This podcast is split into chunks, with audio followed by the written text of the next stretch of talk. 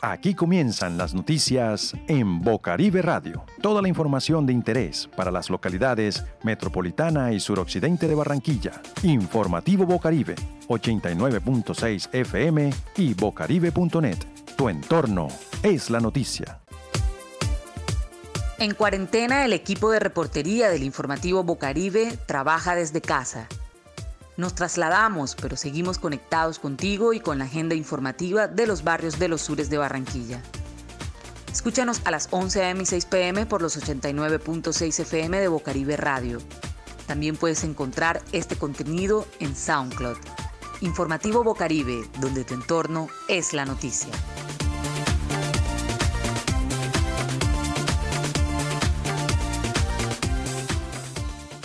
Estos son nuestros titulares. Los pueblos indígenas de Colombia se movilizan en una nueva minga social y comunitaria por la defensa de la vida, el territorio y la paz. Situaciones difíciles están viviendo los habitantes de la carrera 12A Sur en el barrio 7 de abril. A narrar se dijo, ¡Juc carajo! En Villas de la Cordialidad los jóvenes se organizan para enfrentar su realidad.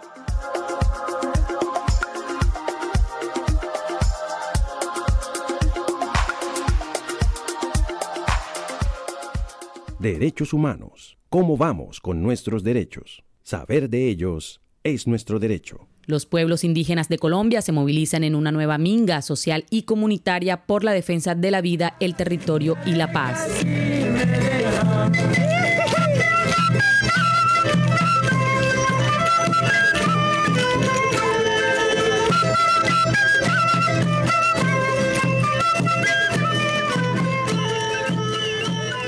La Minga del Suroccidente es convocada por diferentes organizaciones indígenas aglutinadas en el Consejo Regional Indígena del Cauca CRIC por sus siglas.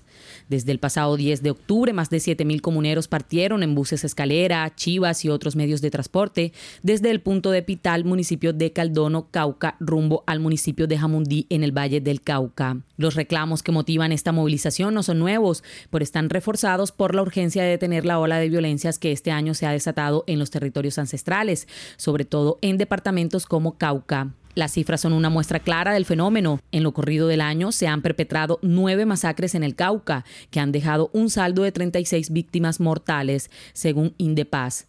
Además, 47 líderes indígenas han sido asesinados. Son más de 10.000 personas pertenecientes a diferentes cabildos y resguardos los que llegaron a Santiago de Cali y esperan debatir con el presidente Iván Duque sobre el respeto a la vida, a la paz y al territorio. De no conseguir una cita con el jefe de Estado, los mingueros seguirán su camino hacia Bogotá y en la capital del país volverán a intentar acercarse a Duque. Este espacio de concentración no solo abre las puertas al debate político, sino al encuentro y al reencuentro entre las diferentes comunidades, dando un espacio de unidad y colectividad en donde, acompañadas y acompañados de la música y el arte, comparten la palabra y crean una sola voz para exigir una vida digna. Escuchemos una serie de testimonios que nos compartieron desde el Centro de Comunicaciones del CRIC para el informativo Bocaribe. Decidimos eh, salir en Minga en lucha por la reivindicación de nuestros derechos como población indígena y que el Estado colombiano pues no sigue incumpliendo los compromisos que ya ha hecho con las poblaciones indígenas desde hace mucho tiempo, pero que en ningún momento él las cumple, ¿cierto? Eh, con nuestro bastón de mando apoyamos en paz mediante la palabra, mediante el diálogo, mediante la resistencia, siguiendo y obedeciendo a nuestras costumbres y tradiciones ancestrales.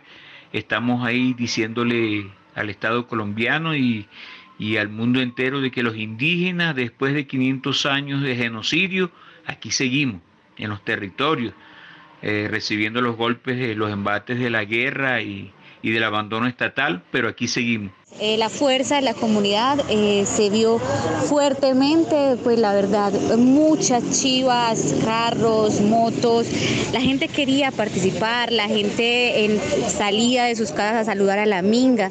La minga es una esperanza que se nos va eh, abriendo, que va generando esperanza, nos da esa motivación de que las cosas se pueden cambiar y que hasta que se apague el sol, muchos dicen acá, y se siente, se siente la calidez de la amiga.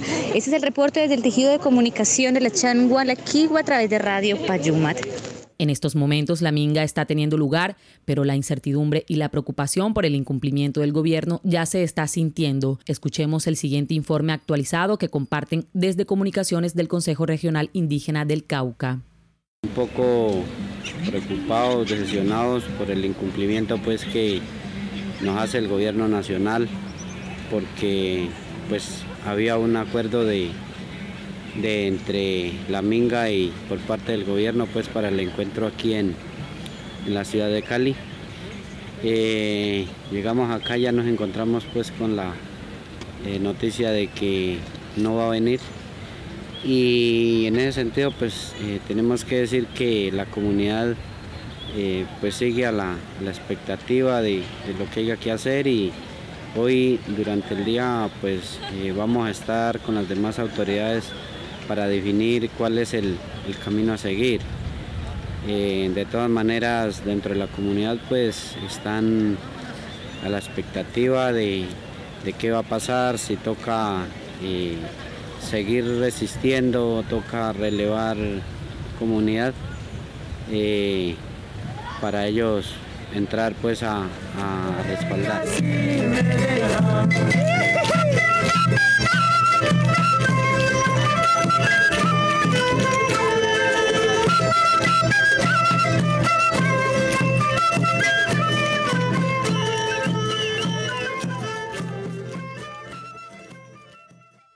Contacto Comunidad, un espacio para usted.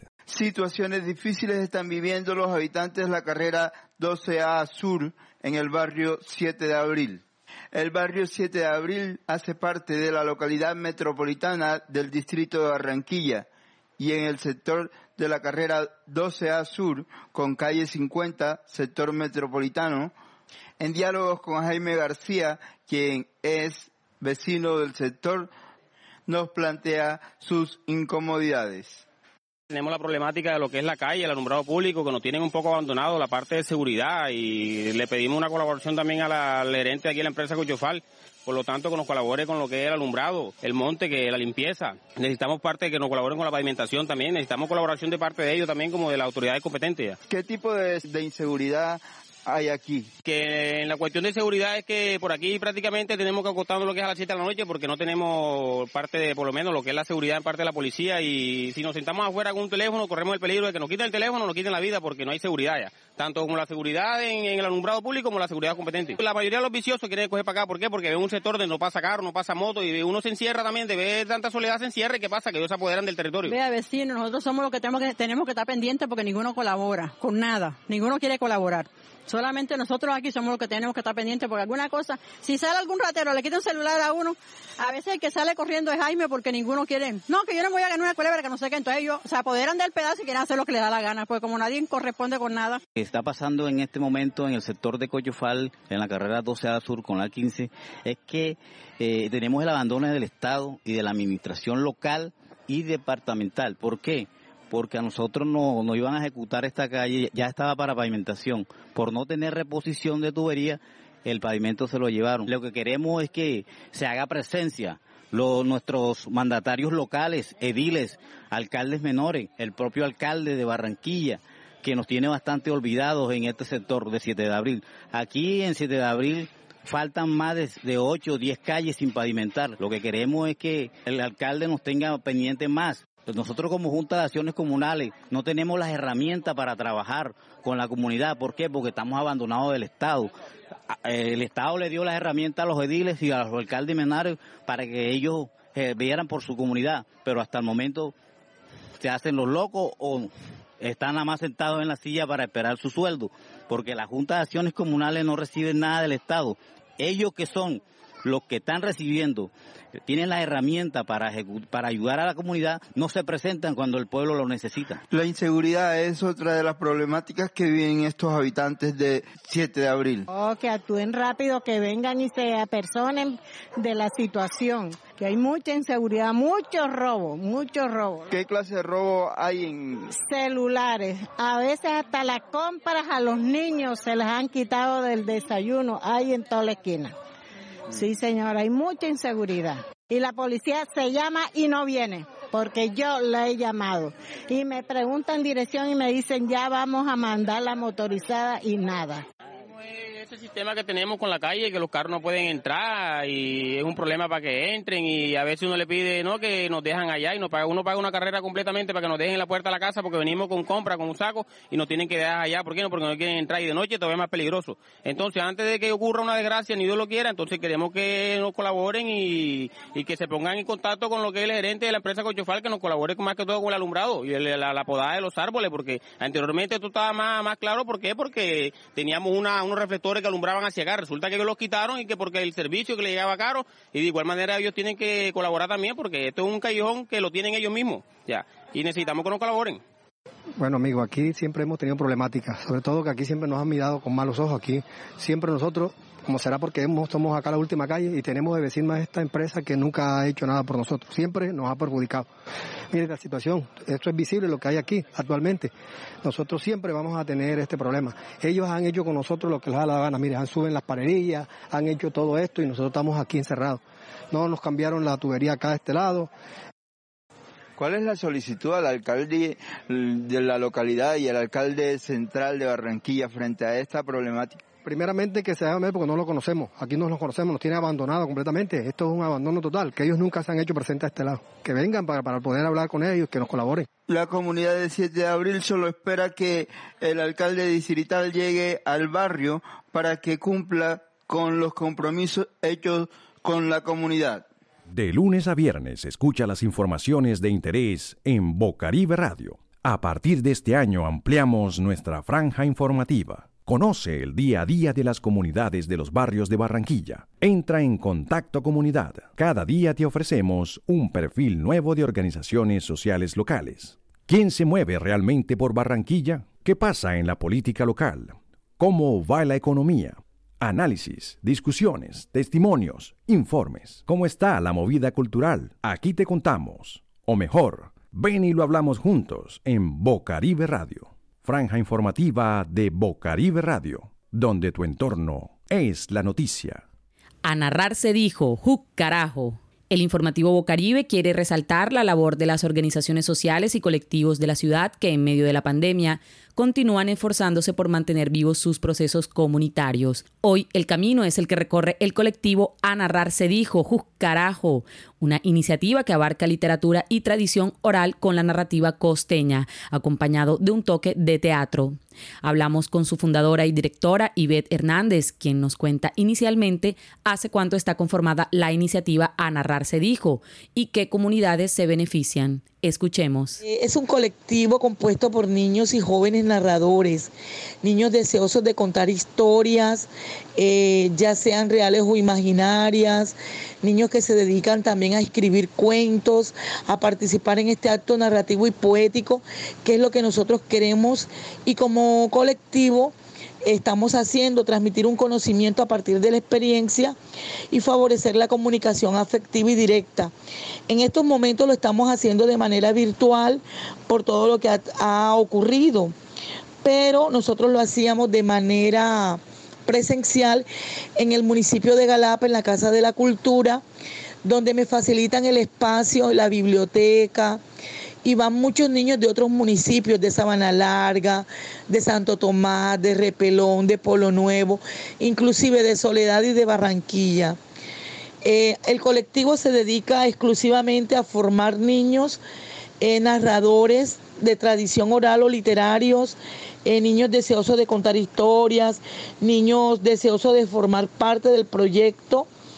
Y bueno, yo trato en lo posible de que hagamos una recopilación a la memoria, que busquemos un espacio cultural donde podamos trabajar en conjunto todo lo que tiene que ver con la literatura costeña. Nuestra experiencia parte desde allí. Eh, buscamos que ellos tengan una autonomía desde sus comunidades y puedan a partir de sus recursos contar todas esas historias. Ellos son los protagonistas, ellos son los que tienen la voz. Le preguntamos a Ivette qué impacto generó la pandemia por COVID-19 al colectivo. ¿Se transformaron sus procesos? ¿Qué reto representó? Esto nos dijo. Bueno, eh, nosotros como grupo hemos seguido fortaleciendo esa transmisión de conocimientos y experiencia ahora de una manera virtual. No hemos dejado el goce de la literatura y le hemos unido a este proceso de relatos narrativos. Eh, lo concerniente a la virtualidad. Nosotros hemos participado en festivales donde hemos experimentado de manera virtual el transmitir estos conocimientos.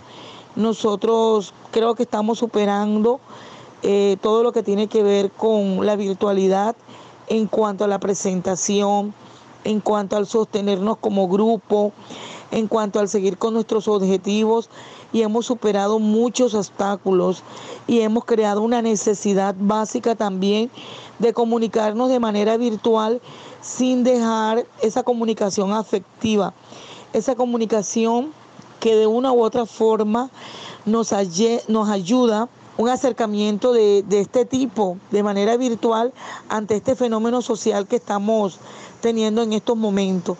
Entonces yo diría que hemos trabajado de manera intensa tratando de superar esta barrera y buscando siempre estar en comunidad. ¿Qué actividades se encuentran llevando a cabo en estos momentos? En estos momentos acabamos de terminar un proceso que tiene que ver con festival. Estuvimos en el Festival de Polo Nuevo Cuenta, eh, hemos estado en diferentes eventos con bibliotecas, con festivales inclusive en la Gran Canaria en España, con festivales como Alas de Querétaro en México y todos han sido de manera virtual. Hemos seguido, hemos seguido nuestra temática de transmisor de conocimientos y experiencia y lo hemos hecho de manera virtual. La tecnología ha incidido en estos momentos en potencializar al máximo todo lo que estamos haciendo que, mejor dicho, siento que nos estamos convirtiendo en unos maestros resilientes, en encontrar siempre una manera de ver eh, nuestro estado emocional de, de un optimismo coherente, de que buscamos que nuestras emociones sean positivas, ilusorias, mediáticas y no de manera negativa por todo lo que estamos viviendo. Finalmente, Ivette Hernández nos cuenta cómo podemos seguir o apoyar el trabajo de A Narrar se dijo Carajo. Creo que el mejor apoyo que pueden hacernos es seguirnos en nuestras redes, en Instagram, en Facebook, en nuestras páginas y ver todas las experiencias que tenemos de manera favorable. Creo que es hora de que cuenten con nosotros y que nos cuenten también sus historias, que hagamos una recopilación a la memoria, que mostremos experiencias, que proyectemos y potencialicemos al máximo todo tipo de comunicación eh, a través de aquí de la virtualidad que no haya una rigidez emocional, que no haya una incompatibilidad con la manera de comunicarnos, creo que es la mejor forma de poder eh, seguirnos y de poder apoyarnos. Noticias del mundo joven en la ciudad. En Villas de la Cordialidad los jóvenes se organizan para enfrentar su realidad. En Villas de la Cordialidad sus habitantes provienen de diferentes barrios de Barranquilla, personas desplazadas por la violencia en el país, afectados por la ola invernal en la ciudad. Los componen 12 bloques. También hacen parte de la localidad suroccidente del distrito de Barranquilla, donde algunos habitantes viven en situación difícil, pero especialmente los jóvenes. Sin embargo, encontramos personas como Daniel Enrique Paguana Cortina, quien lleva un poco más de siete años desarrollando procesos juveniles en este lugar.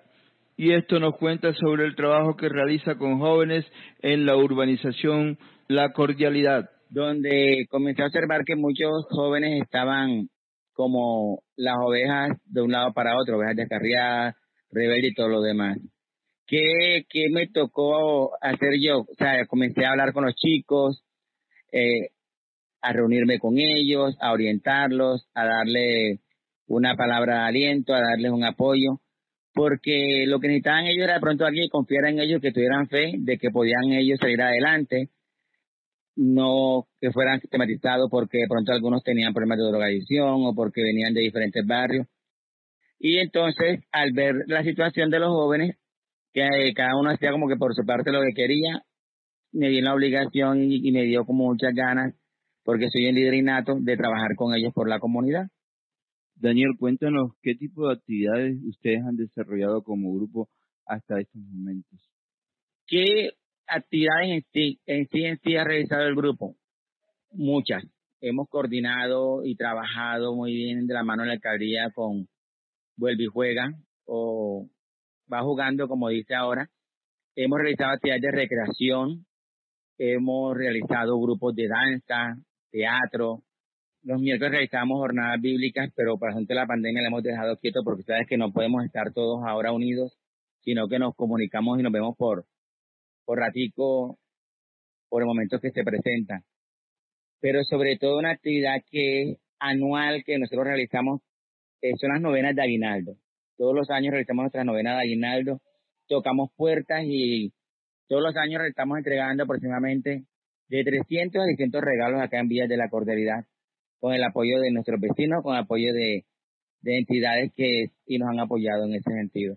También dialogamos con Risbeli del Mar Cárdenas Escalante, una joven que hace parte del grupo y el proceso juvenil que vienen desarrollando en Villas de la Cordialidad.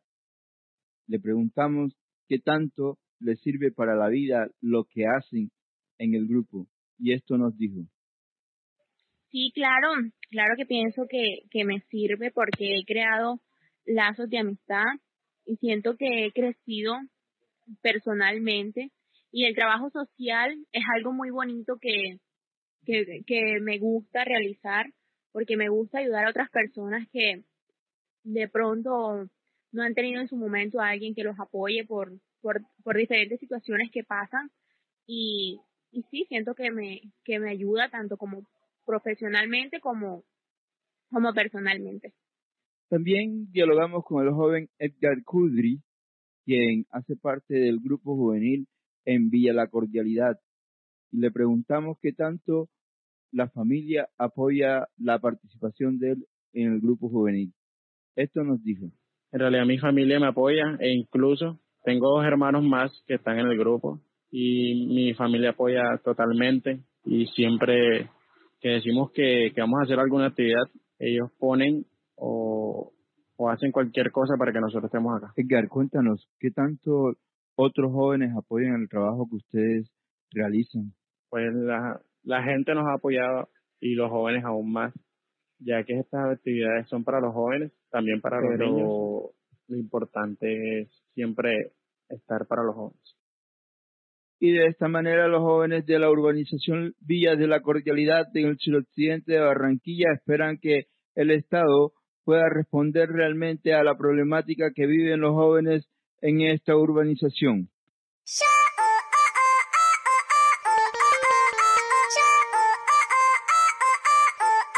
Estas fueron las noticias de hoy en el informativo Bocaribe. Tu entorno es la noticia.